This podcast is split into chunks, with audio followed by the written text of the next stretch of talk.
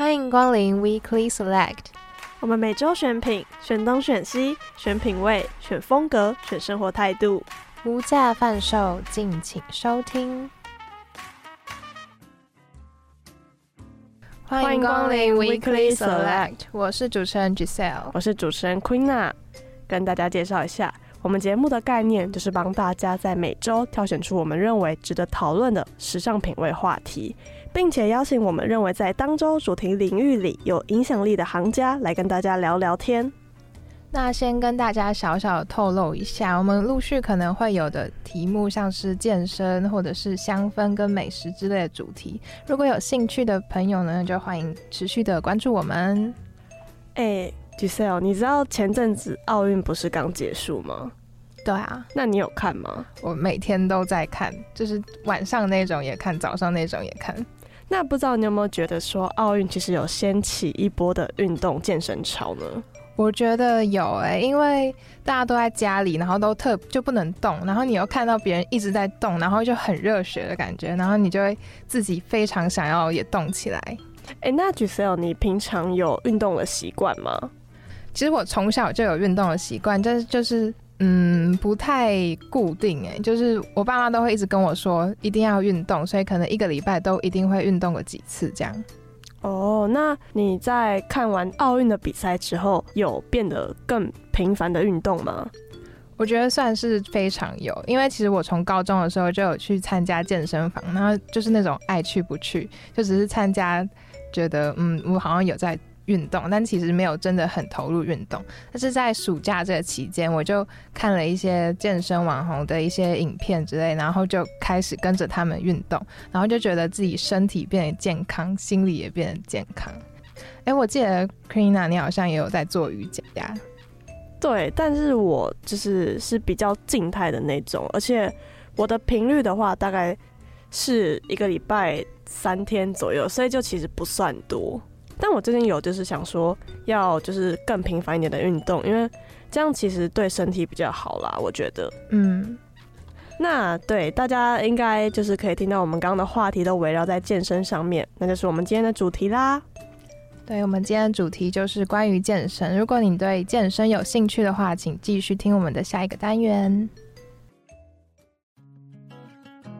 本周选品，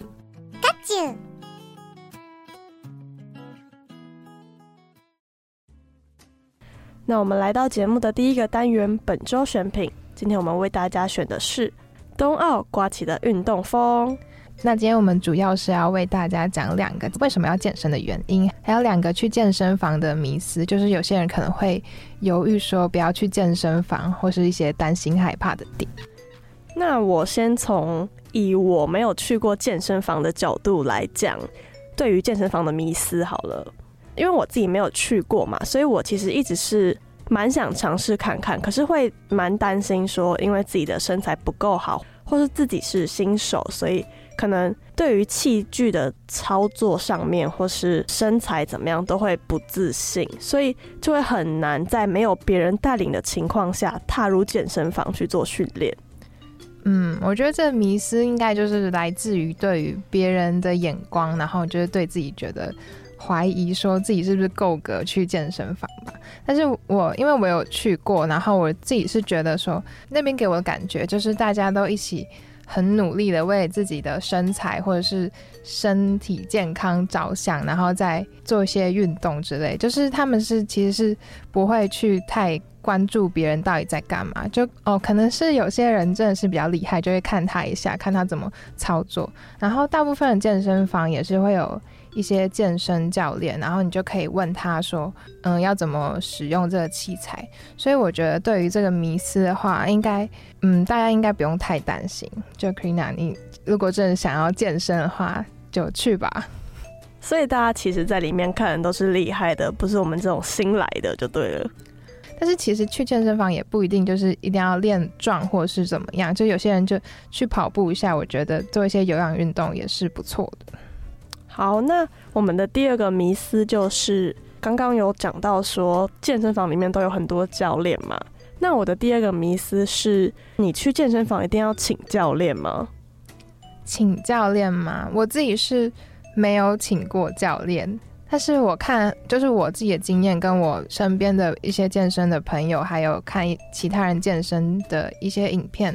来说的话，我觉得最重要的应该是要先养成一个运动的习惯。就可能你在家里，或是不管去哪里，你先有一个运动的习惯，然后对你来说，运动不是一个讨厌的事情。然后你有了这个习惯之后，你再去思考说你要不要请教练，因为请教练等于就有点像是。督促你做运动这个事情，或是教导你比较正确的健身观念。但是如果你没有先养成这个习惯，你就会有点排斥运动这件事情。那请教练对你来说，可能就不会那么有帮助。因为除了请教练，你可能自己也要嗯督促自己说我要吃的怎么样，或是我要运动多少多少这样。所以我觉得先养成一个习惯，然后你再思考说请教练对你来说是不是真的有帮助。原来如此，那可以请 Giselle 分享说，你认为的大家会想健身的两个原因吗？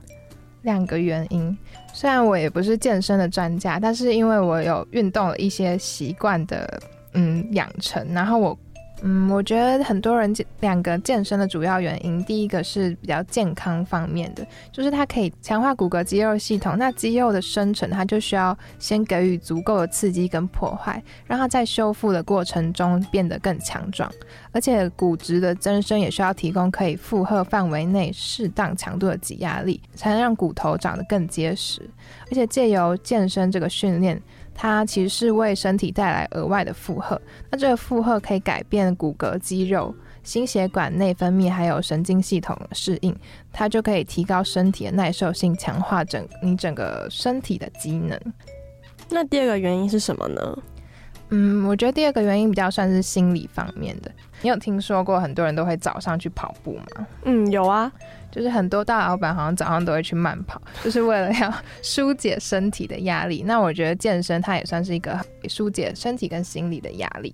所以其实说健身不只是对身体，还有心理，其实都是很大的帮助。是的。那听我们这样讲，因为我们两个也不是健身的什么达人，应该可能不太够。所以我们今天有幸请到了一位很厉害的健身 YouTuber，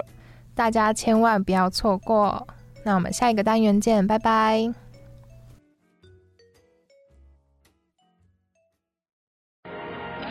哎，你看是他，我好喜欢他，我是他父啊，嗨。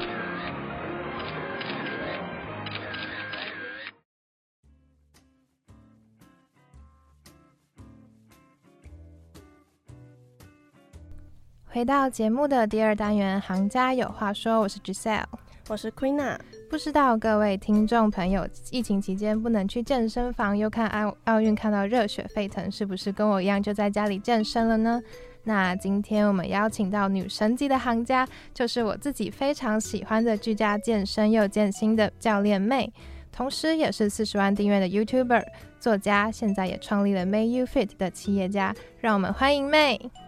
欢迎，嗨，你们好，很高兴这次受邀。那呃，真的很荣幸，因为我觉得我跟福大也算是有一点缘分，所以待会会有很多的呃分享，就请观众们期待啦。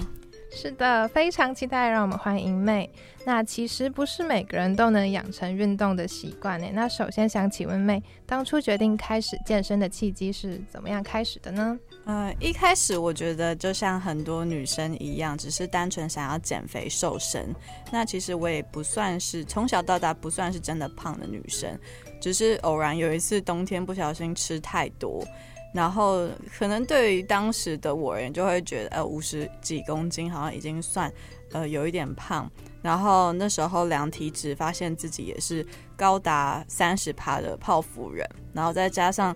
呃，就我的基因而言，我老是觉得我的脂肪是囤积在我的腰部，所以我就很想要去第一个让自己健康起来，让我的体脂肪下降。然后第二个也是想要让身材变好，因为大学的时候也喜欢。打扮嘛，漂亮亮变得更漂亮。对，那那个时候一加入健身房，才发现哇，举重原来是那么好玩的事情。对，那可能一开始也是做有氧运动跟比较轻重量的，嗯、徒手运动偏多。那到后来呢，我是越来越喜欢拿起重量的感觉。对，所以也因为大学的时候，就是我大学的时候是在台大念书，那那时候其实觉得有很多时间可以打发，然后尤其是空堂跟空堂之间，所以我就很常一个人下课之后就去健身房训练，然后就逐渐养成嗯、很喜欢健身的习惯这样子。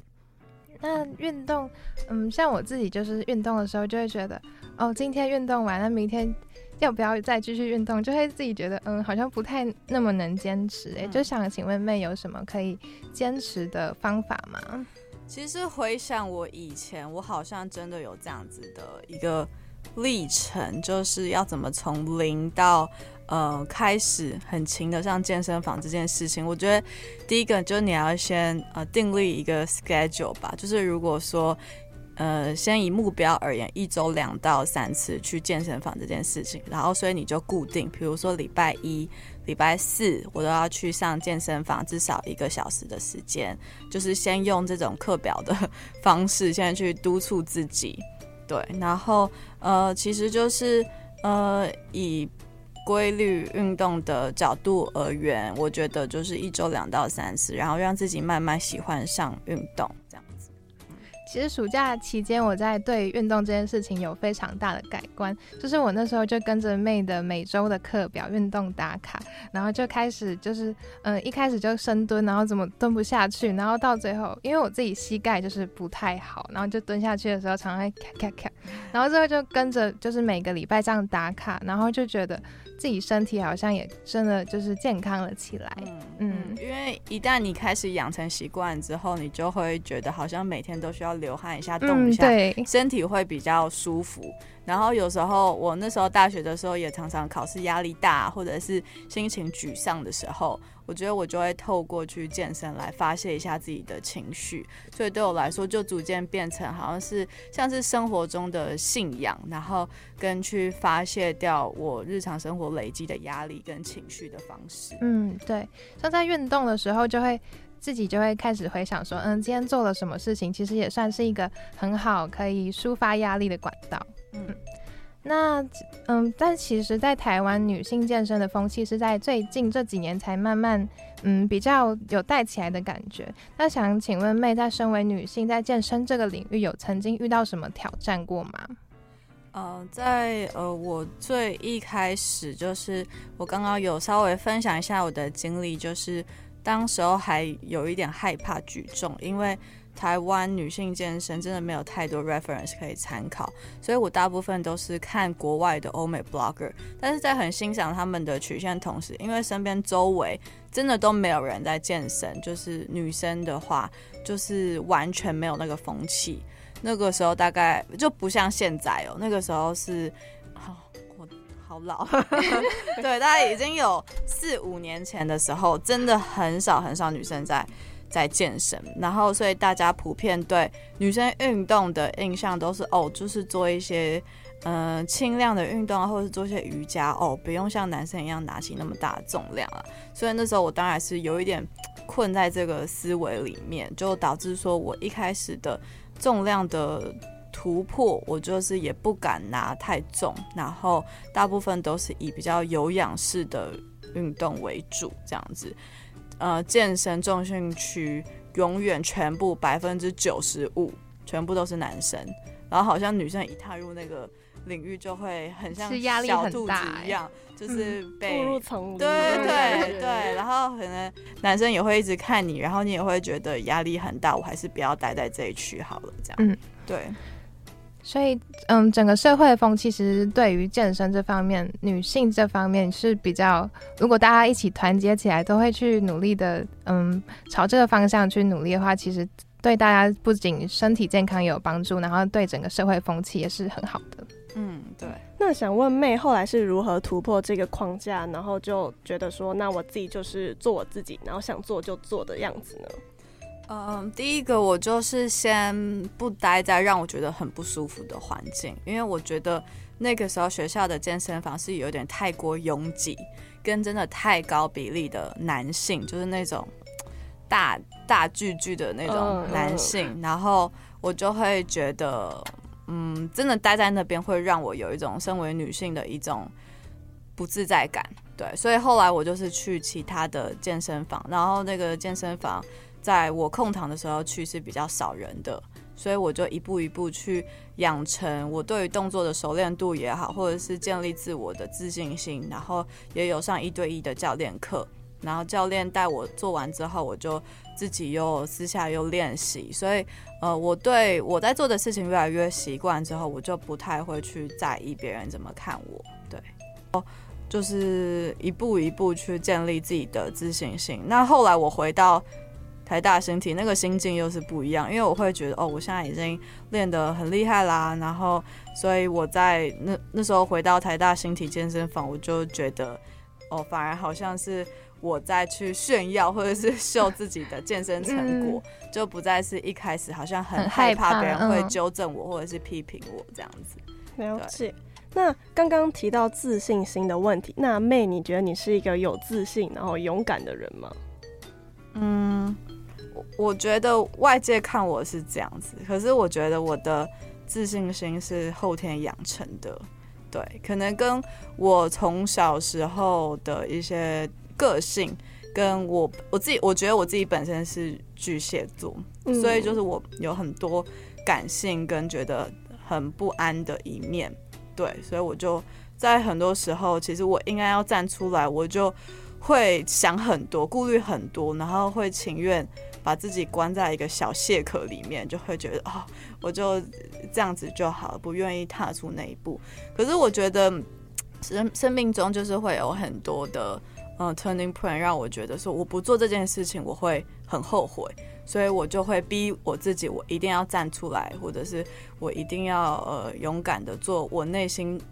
原本就是很想要做的事情。对，所以我觉得我的自信心其实是后天一直去养成的。那我觉得健身锻炼也是，好像每一次的锻炼都是在对我自己信心喊话一样。对，所以我觉得这个不仅是关乎在。体态的成长上面，当然体态越好，你也会觉得诶，对自己的外表更有信心。但我觉得我是更享受在我锻炼的过程中，然后我会一直告诉自己啊、哦，我可以的，我可以的。对，所以呃，像是以前那样准备那种期末考啊，然后我都会觉得万分压力很大。但是我在举重的时候，我就会再次对自己信心喊话，我又觉得我又可以做到。一些我原本觉得我做不到的事情，所以回过头来，我就会觉得，其实健身锻炼在人家看来好像只是把身材变好、变性感，可是我觉得这五年来，他陪伴我经过很多人生中不同的阶段，跟我想要去达成的事情，包含最一开始经营 IG 啊，然后后来出了食谱书啊，其实这中间都不是，嗯。都不是那么容易的事情，对，但是我就是一次一次的，就是去经历跟克服这些我原本以为做不到的挑战。那我觉得这个是健身锻炼所教会我的，就是除了身体以外，其实让我整个生活各方面都是变得更有自信，然后有能力这样子。是，就像健身变成已经生活的一部分，然后健身所带给你的一些信心喊话，也会在你生活中的时候也。嗯，就像是轻轻的跟你说加油这样子的那种感觉。没错，没错。那这样子的话，对你在面对镜头的，就是成为 YouTuber 之后面对镜头的这样子的过程中，也是很有帮助吗？好，我觉得当 YouTuber 真的是完完全全是对我来说超大的挑战。对，因为我以前就是如果有经营我比较久的粉丝，就会知道我是从 IG 起家。那对我来说，PO IG 就是。呃，我 po 食谱或者是我 po 照片，其实都是经过编辑，跟我不需要去跟观众真的面对面的去交流或者是对话什么，因为我一直觉得从小我就觉得我讲话是非常的口拙，然后讲话又慢，所以我非常非常的不喜欢在台上讲话，就是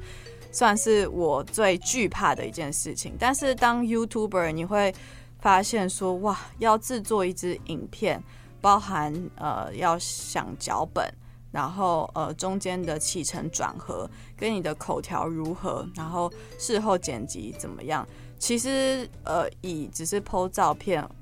而言，就是做影片完完全全是另外一个对我来说是崭新的挑战。可是我觉得我就是一个很矛盾的人，就是我有时候喜欢待在自己很舒适、安全的空间。可是有时候我又会找一些新的挑战，或者是呃新的动力，让我觉得我的生活是不断的在前进的。所以就是当我决定要开 YouTube 频道，其实我真的是没有想太多，我真的没有想到我现在的订阅人数甚至可以比 IG 还要来得高。对，但是最一开始我其实就是因为我觉得 IG 有一些限制，就是包含呃，它没有办法让你觉得你跟你喜欢的偶像也好，或者是一个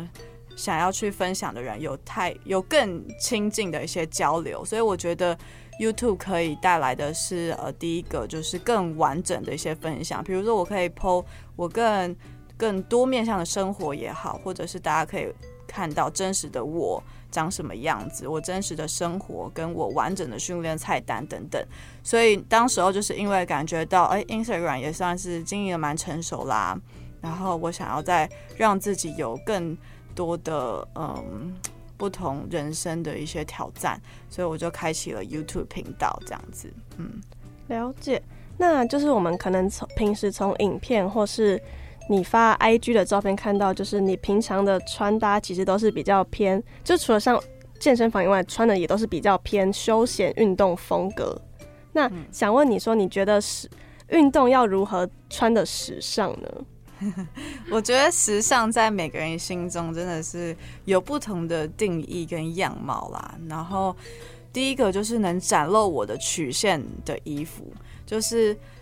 最早其实我在还没有毕业的时候，我就发现了一件事情，就是糟糕，我居然连一件台大的衣服都没有，因为我觉得台大衣服实在是太丑，就是那种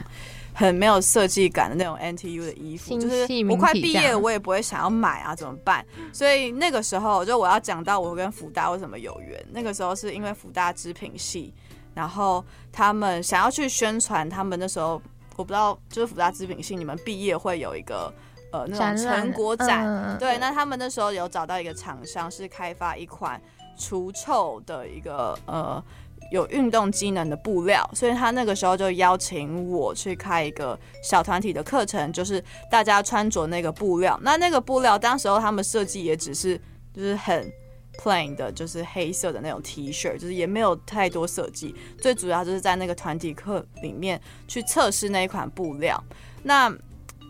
呃，我我也还蛮意外的，就是后来他们在成果展拿到了非常不错的佳绩。那因为呃毕业了后就就大家就散了嘛，就大家也不会想说要把那个布料拿去干嘛。可是我就一直记得这件事情，那所以我就自己去联络那个厂商，我就说，哎、我想要去 create 一件就是台由台大独家授权、首度授权的女子训练衣。然后当时候，因为我喜欢穿短版的衣服，我觉得短版可以去凸显我那么努力运动锻炼出来的腰线，跟展露我的屁股等等的一些好处。所以我那时候就呃拿了一件，就是只是 Zara 那种短版的上衣，我就说那我就要这个版型哦。然后你帮我在前面就是弄一个 NTU 的 logo，然后后面我想要放上我在 IG 贴文很喜欢打的一些就是一些 hashtag。什么 fitness lifestyle 啊，什么 fitness motivation 啊，反正就放了一堆 hashtag 上去。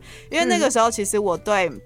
网络社群也有一些研究。我本身是念网络人类学，对，所以我就嗯看了很多书。我觉得社群真的是改变我们生活非常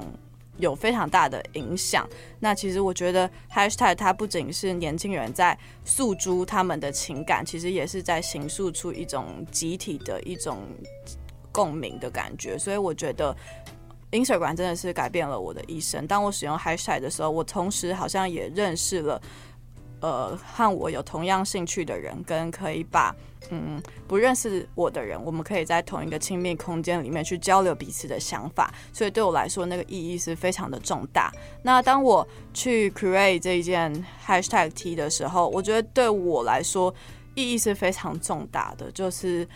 第一个，它是由台大独家授权，然后第二个，它伸张的是呃女性勇敢去挑战自己跟一个女性健身的一个风潮，所以那个时候 hashtag T 就就这样子诞生了。然后我在毕业的时候穿上它，我也觉得超级超级自豪，因为我穿上它去健身的时候，我觉得它也同时的在给我一些力量，然后包含因为。它本身就是很好的布料，所以就是。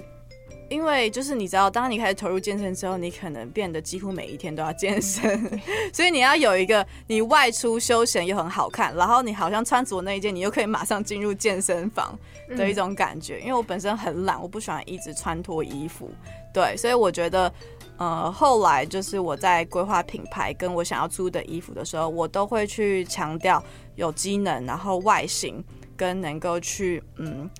诉诸我们女性健身的一些风潮跟个人主义的想法的一些服饰，这样子，嗯，嗯，因为都说健身是力与美的结合嘛，那如果就是就是穿出了这样子，比如说短版或是就是紧身的 legging 之类的，呃，比较能展现自己身材的服装的话，也帮助你在健身上面是其实有自信的，这样是是，其实，在运动的时候啊。嗯，可能在家里运动还好，但是如果你去健身房什么，通常都会有镜子嘛。有时候看到自己呃比较好看，或者是展露曲线的样子，我觉得也会好像大幅提升自己运动时候的心情，也会更有动力。呃，在运动这一块，就有看到自己的成果，就觉得很开心。这样对，对是。那刚刚讲了很多健身的事情，但是常听人家说七分饮食，三分健身。那想要问一下妹，嗯，因为妹有之前有谈到过直觉性饮食嘛，想问你实践这个饮食的心路历程。呃，是因为我也是到投入健身之后，我才发现饮食是非常重要的一环。那最一开始就是可能分享过很多次这个经验了，就是最早我也因为想要。快速的瘦身，然后就忽略到营养的重要性，就导致我荷尔蒙失调跟体重快速下降的过程。我同时感觉到我没有办法很呃真正的去喜欢上我原本爱吃的食物，这让我觉得非常的痛苦。因为我本来就是一个很喜欢吃的女生，这让我重新的去思考说，到底运动的意义为何？不应该是每天过着被剥夺的生活。对，所以后来我就开始去慢慢的去研究营养，然后开始会开始会去摄取比较高蛋白质的呃食物，然后我也才发现说，哎，其实脂肪也是可以多多摄取的，碳水化合物其实也并不像我们想象中的那么坏嘛，呃，追求好身材不一定要。把自己就是好像吃的像像难民一样，嗯，那我觉得所谓我们 healthy lifestyle 应该是每一天也是吃着很营养美味的食物，健康的食物不代表一定很不好吃，所以对我来说，我在 IG 上也是一直想要去翻转这样子的一个印象，跟透过我自身的实践中去呈现出，哎，我一日三餐我可以吃得很饱足。又很美味，但是我同时又可以兼顾到我的理想的身材，这样子的一个目标。嗯，是，就是健康的身体还是要源自于健康的心理。嗯，对。那想问妹说，有没有自己嗯嗯，像是帮自己加油打气的健心三项呢？健身三项，就是帮自己加油打气的一些话或者是想法。嗯，我觉得第一个就是。真的要坚持吃美味的食物。为什么我常常要强调美味，并不是代表我是一个很就是只是单纯在单纯爱吃之外，我觉得吃美味的食物就是可以让你第一个训练更有动力。然后第二个，你会觉得这个才是一个可以融入你生活之中，然后你会想要持续下去，把它视为一个长期的生活方式。如果你让你的饮食那么的不愉快，你可能会觉得啊，我就是过这一两个礼拜，我就不想要再坚持下去了。对，所以我觉得第一个对我来说最大的就是 坚持吃美味的食物，听起来好吃货。然后第二个，我觉得嗯，不要惧怕。挑战，对，不要惧怕挑战，对，因为我觉得在在健身的很多，嗯，就是我所过往的一些历程里面，有时候我也会不经意的去限制住我自己。其实有时候并不是外界限制你，而是你自己限制了你自己。你会觉得哦，自己好像不可能办到，那我就算了。可是如果你一直给自己一个信心，就是说。我一定可以做到，我一定可以做到。当你的那个心一直有埋着这样子的想法，跟你亲身有想要继续努力的去实践的话，我觉得其实女生真的是可以做到任何你想要做到的事情。就不论是我最一开始做深蹲，然后蹲蹲蹲，从五十公斤、六十公斤蹲到八十公斤，然后或者是呃前阵子我也有分享我的卧推，最一开始我是二十公斤我都拿不起的女生，最多我在。呃，很努力的锻炼之下呢，我也推到了就是将近五十公斤的一个重量，真的很惊人。对，那其实，在这个过程中，就是都会有很多人说，哦，为什么女生要做卧推？哎，卧推不是会让胸部变小吗？或者是为什么要做那么大重量的深蹲，不会让腿变粗吗？就是说真的，你自己没有去尝试过，你你不会知道到底。会是怎么样？因为就是别人最终也只是别人的想法而已。我觉得最终还是要回归到你想要做的事情身上。对，所以我觉得当你有抱持着这样的信念的时候，我觉得一个人的潜能是可以无限被放大的。对，还是要忠于自己。对，然后第三个，我觉得是要要学会去认可自己的努力。对，因为当你已经是一个非常的。呃，有目标、有理想，跟你一直有在持续在付诸实践的一个过程之中，我觉得很多人会遗忘去感谢自己，跟去认可自己这一路来有多么的呃，就是已经付出了那么多。因为我们很容易会在路上迷失，会觉得，诶，为什么其他人已经有那么好的成果，我怎么还没有达成？然后这个时候你就会开始否定自己啊，或者是有很多负面想法，可能会影响到你，或者是你想要放弃等等的。对，所以我觉得最后一点很重要的就是要去认可自己的努力，对，你才会想要再去更坚持下去吧。嗯。那我们通常就是都是看到妹，就是发的是开心的文章啊，然后就是表现比较正面阳光的样子。那可是我们觉得，我们觉得说，就是不管怎么样，其实生活一定都是有一些不如意的事情。那想问在，想问妹在就是面对这样子不如意的低潮期的时候，是怎么样调试的呢？嗯，我觉得说真的就是。当我的生活需要被大众所检视，然后再加上我自己的个性也不是那么呃完完全全的外向的一个人的时候，有时候我会需要一个角色的扮演。所以我觉得 Mayfair 对我来说，它是我，但也是一个我想要在社群上面所打造的一个很正面、很阳光的一个喜欢健身也喜欢吃的女孩的一个形象。那我觉得，呃，以 IG 上面。要要如何去成功经营一个网络社群？就是你你真的就是需要去扮演一个你在网络上被大家所看到的一个角色，你不能就是整天换来换去，比如一下说我很有能量，然后一下又说就是相反的话。所以我希望这个角色是它是可以一直持续下去，跟他嗯能够一直去散播。很多不不管是正能量也好，还有呃专业的知识也好啊，或者是健康的生活也好，对，所以我觉得这这个角色呢，它是我想要去打造的形象。但是因为我现在的社群实在是太过广大，所以很多私私人的生活，我就是会有意无意的去曝光。就即便大家所看到的线动也好，那也是我觉得这些线动的内容是。合乎我想要打造这个角色的一个风格，对。但我觉得人嘛，就是我们都会有很多呃不一样的面相，对。那我觉得在社群上面，我现在必须要变得，嗯、一方面我要呈现真实的自己，同时一方面我也要变得很小心，因为真的很多人会因为我的一字或一句话刻意的放大，或者是呃有错误的解读，对。所以我就。变得必须要很小心，比如说 po 一张照片之前，或者是 po 一个文案以前，我真的 就是都会反反复复的去看过，然后甚至如果有时候接了叶配啊，就是哇，那个审稿才叫做你才知道，就是一个叶配文，然后背后会需要花多少的心思跟反反复复来回，可能要好几天的一些制作跟嗯非常多的时间才可以去完成。对，所以嗯，我觉得，我觉得我也还在学习，就是要要怎么样子去嗯维持我的初衷，因为我想要打造这样子的一个角色，最终还是要回归到我自己的能量要怎么去散播出去。对，所以就是我还是会一直回头去检视自己，我生活中的动力来源到底是什么。对，所以当我真的觉得已经很，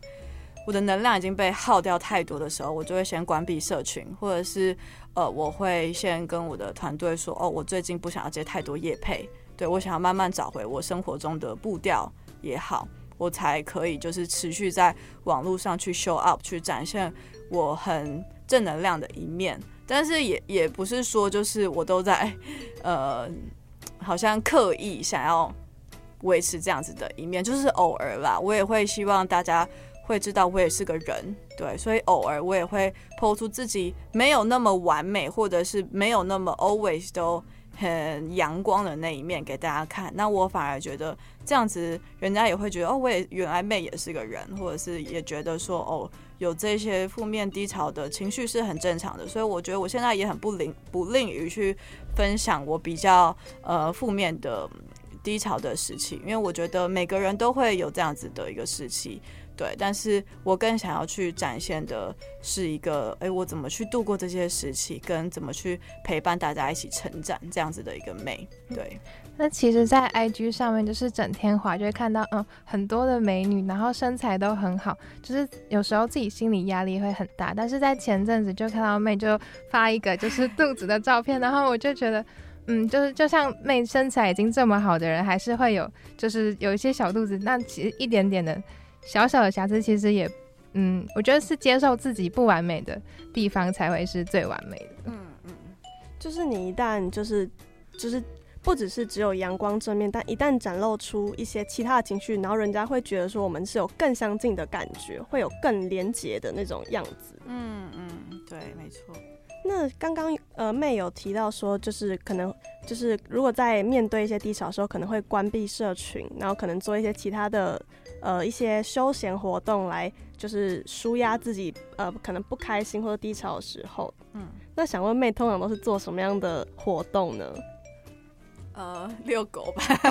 遛狗，然后料理，因为我觉得料理真的很疗愈。就我就会趁就是心情不好的时候，然后做一些我一直很想要尝试的一些新食谱。然后我就会发现靠超好吃的，然后我就会觉得靠这个一定要分享，然后然后我就会重新又又觉得我好像又找回一些分享的动力来源。然后其实其实我觉得我真的很幸运，因为我觉得我呃很很多分享也都是真的来自我内心，我真的想要大家好。然后我做这些分享，跟我接受到很多很正面的讯息，不论是说我的运动帮助他们有多大，或者是诶每天跟着我的食谱一起去料理，然后诶做给家人吃，大家都很开心。我觉得当我收到这些反馈的时候，其实也是我在调试我自己的一个方式。我会觉得我找到我做这些事情的意义来源，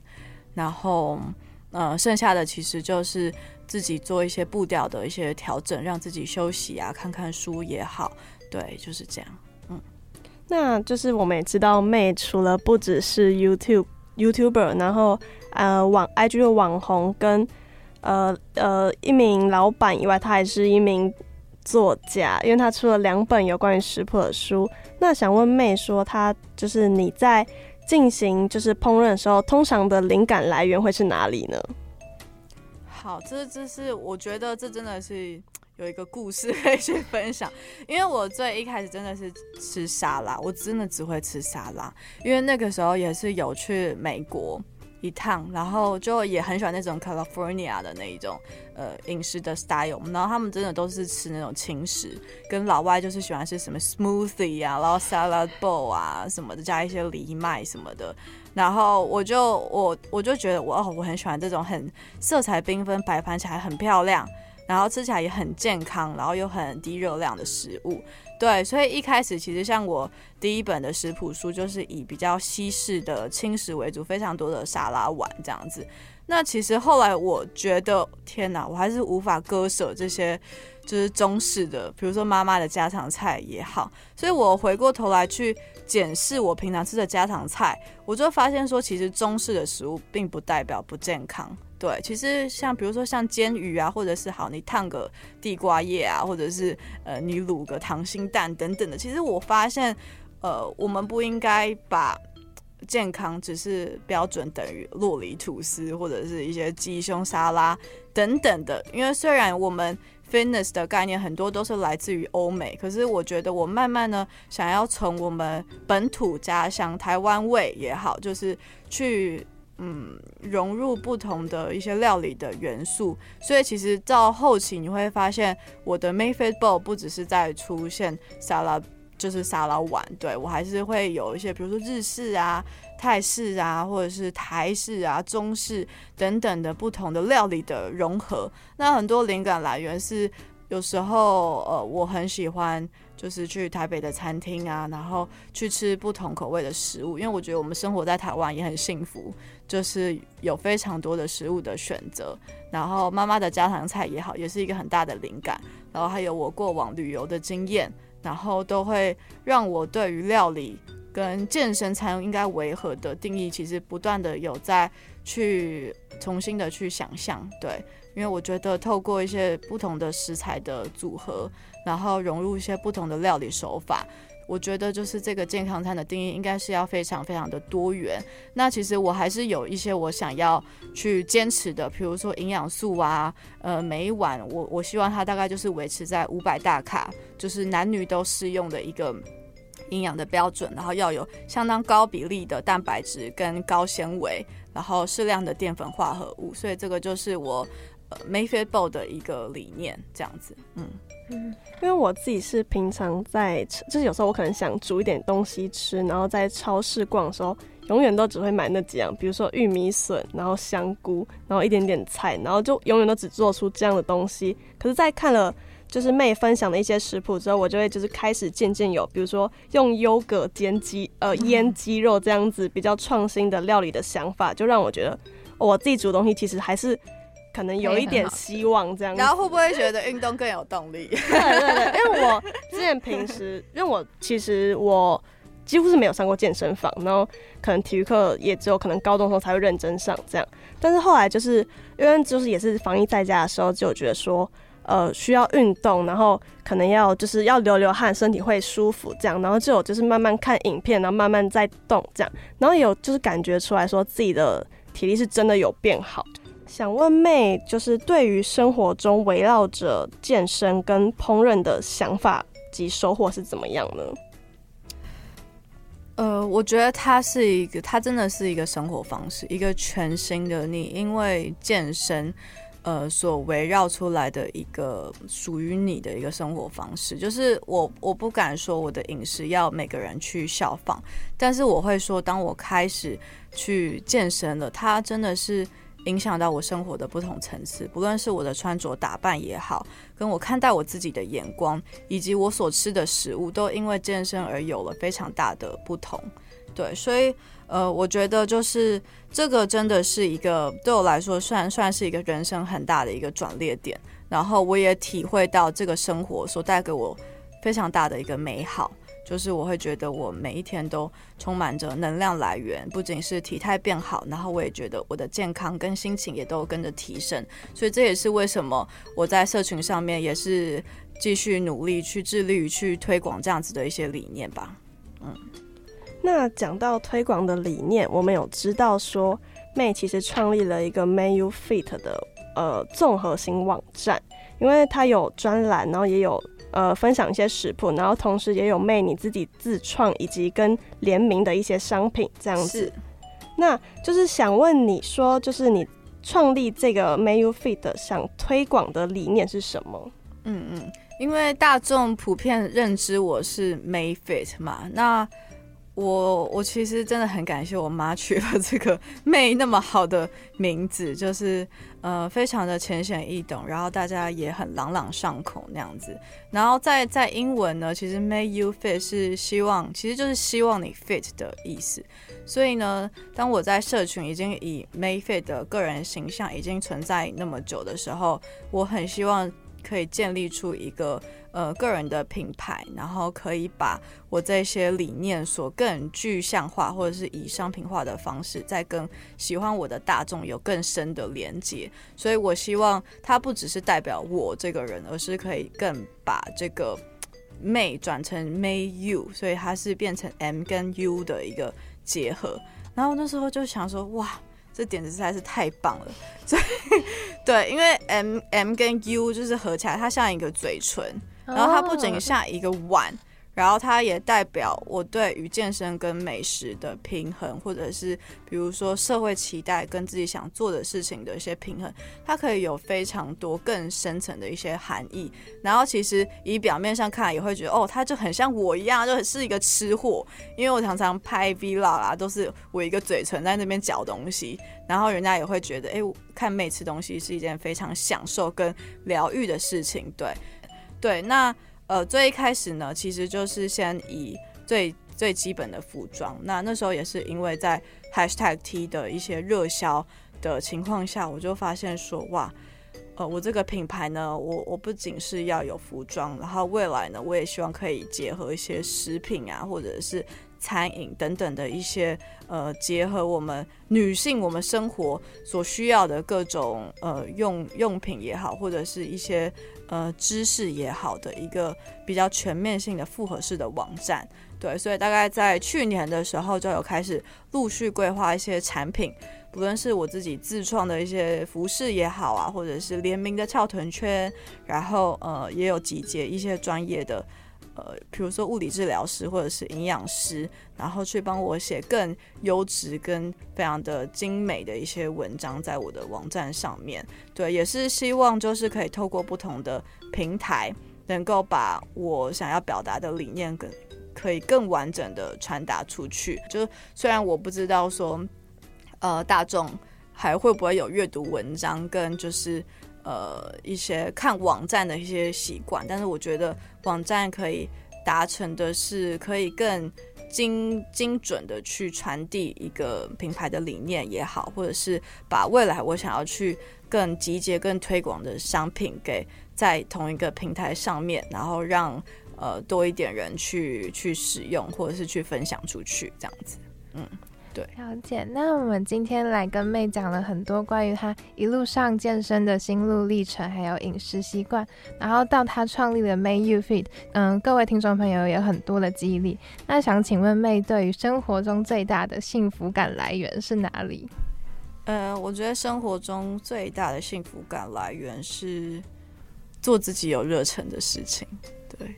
这是这是我很大的一个体会，就是很多人会很羡慕说，哦。妹，你现在好像很成功啊，就是又可以做着那么好玩、看起来那么有趣的事情，然后好像又可以呃获得呃一般人想要达到的一个形象也好，或者是一些呃地位也好。但是我我我会觉得说，这其实都是我从最一开始我都会坚持做喜欢事情的一个结果。并不是我原本想要达成的目的，只是说在这一路以来，当然是经过了风风雨雨啊。然后在过程中呢，中间啦，就是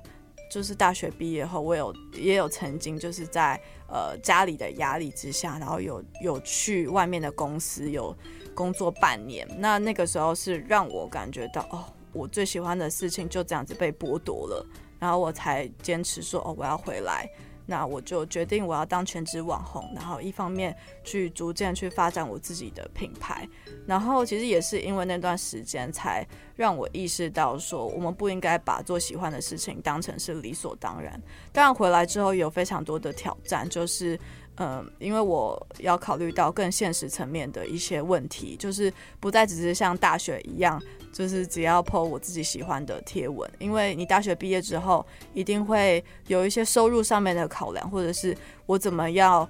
让要让我这些呃贴文或者是这些内容可以不断的就是去更创作下去，或者是我这些。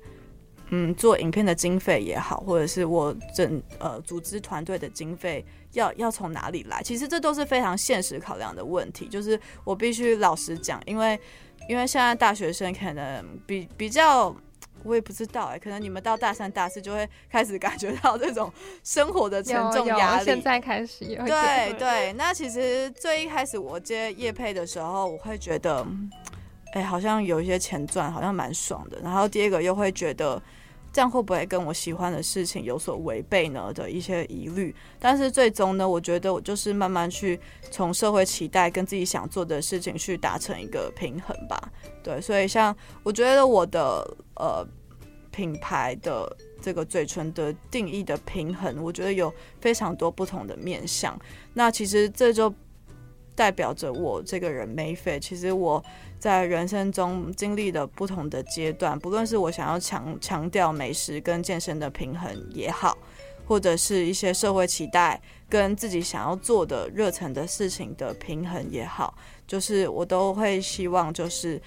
嗯，大家可以秉持初衷跟坚持自己想做的事情，然后最重要的还是回归到自己的身心健康，然后去达成一个快乐的 lifestyle 的理念。对，是。那最后可以问一下妹，近期有没有什么新的计划，或是公呃品牌有什么新的规划，这样可以分享给我们听众知道吗？哦，呃，最近我才出了新品，它是 May You Fit 的宽松 T，因为我我一直在就是思考，我到底想要打造什么样子的品牌，我不想要它变成只是很单纯的在卖衣服，因为我觉得我们现在。人所拥有的衣服已经非常多，我们不需要更多的衣服，但是我们需要一个能够能够去伸张自己，跟去代表我们个人的一件衣服。就是衣服还是需要的，可是我不希望它变得像一个快时尚的一个产物。所以我觉得我每一件衣服它设计出来都有我那个阶段我很强烈的想要表达什么样子的一个理念的欲望，包含就是好最一开始的 Hashtag。就是伸张比较强烈的个人主义，然后跟形塑出社社体社群就是集体的一个共鸣的感觉，然后再来就是我有规划 The Future is Female 的 T-shirt，就是。呃，未来是女性的，其实我也是想要鼓励女性去多相信自己的一些潜能的这样子的一个 T 恤，然后那个时候也是非常的热销，因为 我那个 T 恤呢，就是我我我有注意到很多女生都不喜欢露出手臂后面那块肉，对，所以我就让它做是有一点宽袖，然后非常呃稍微短版，跟也是有注重运动机能这一块，对，然后呃 The Future is Female 我是采用比较隐约的银箔的设计。对，然后那件衣服上市之后，其实我真的没有规划太多件，但是就是三三两天就卖完了。然后最近我出的是一个去拥抱自己，embracing your own May You Fit 的宽松 T，因为我觉得，嗯，当你健身到某一个阶段，或者是当你很积极营营的去达成你的个人目标的时候，我会希望大家稍微缓下脚步，然后去思考一下自己。呃，或者是去接受自己还没有那么完美，跟还在还有一点小缺陷的地方，跟去真的去拥抱自己很真实的样貌。可能也是因为在疫情之后，我很喜欢穿宽松的衣服，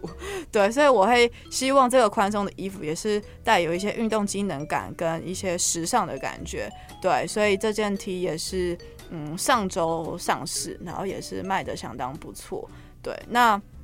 所以，其实我想要坚持的品牌理念，并不是只是一个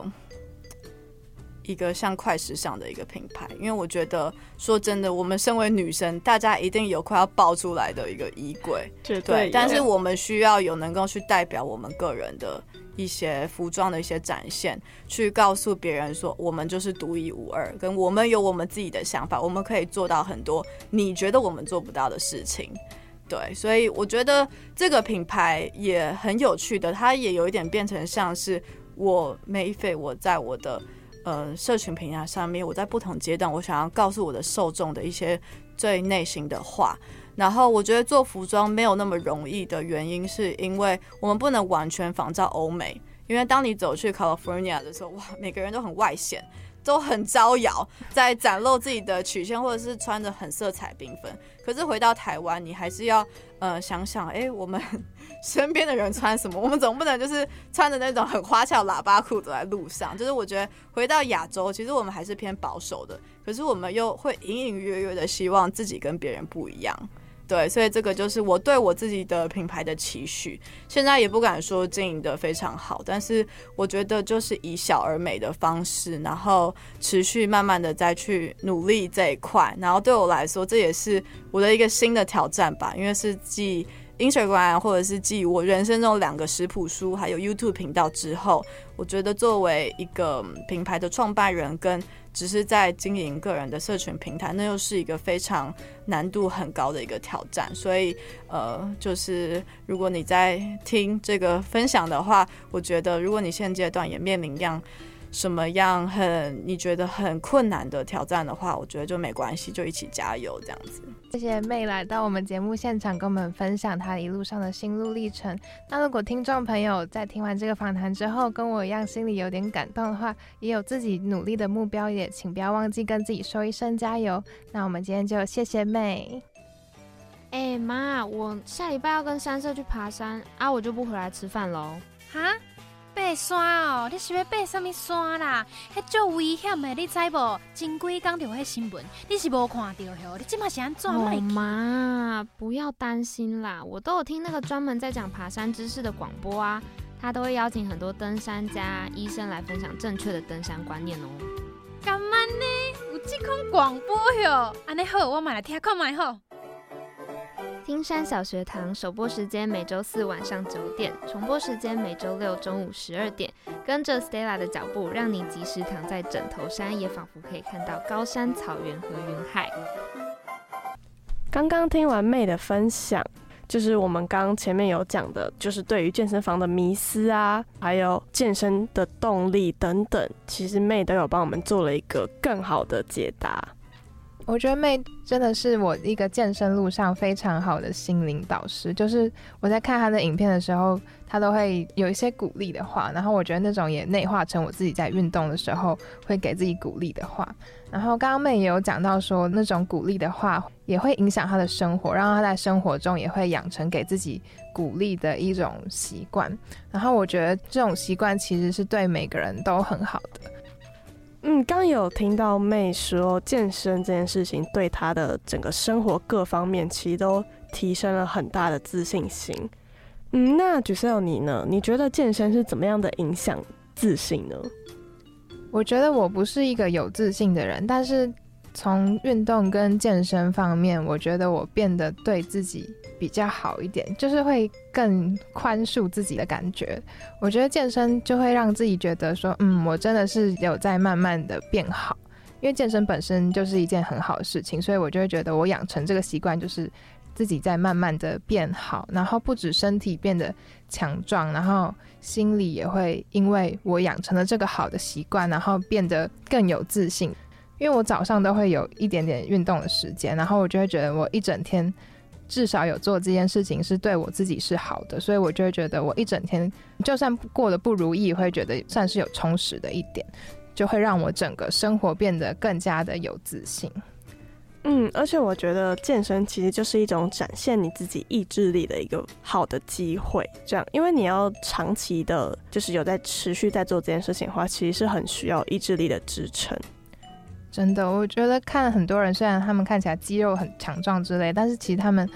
嗯，饮食啊，或者是他们的一些习惯上面，生活作息都是需要做出很大的改变，就是不能是一个很慵懒、整天懒懒散散的人，他们才有办法变成大家理想中好的身材、好的样子。没错，那我们今天的主题差不多就到这边要告一段落喽。那希望我们的听众没有接触健身的话，可以去接触看看，然后多培养一些运动的习惯。如果你已经有在健身的话，也是希望你们可以继续坚持下去，然后让你们的生理跟心理都有很好的改善。Weekly Select 的首播时间是每周三晚上九点到十点，在 First Story 上面也会有我们的 Podcast。喜欢我们的节目的话，再请大家准时收听，或者是在 Podcast 上面与我们相见。那我们下个礼拜再见，我是 Giselle，我是 Queena，拜拜。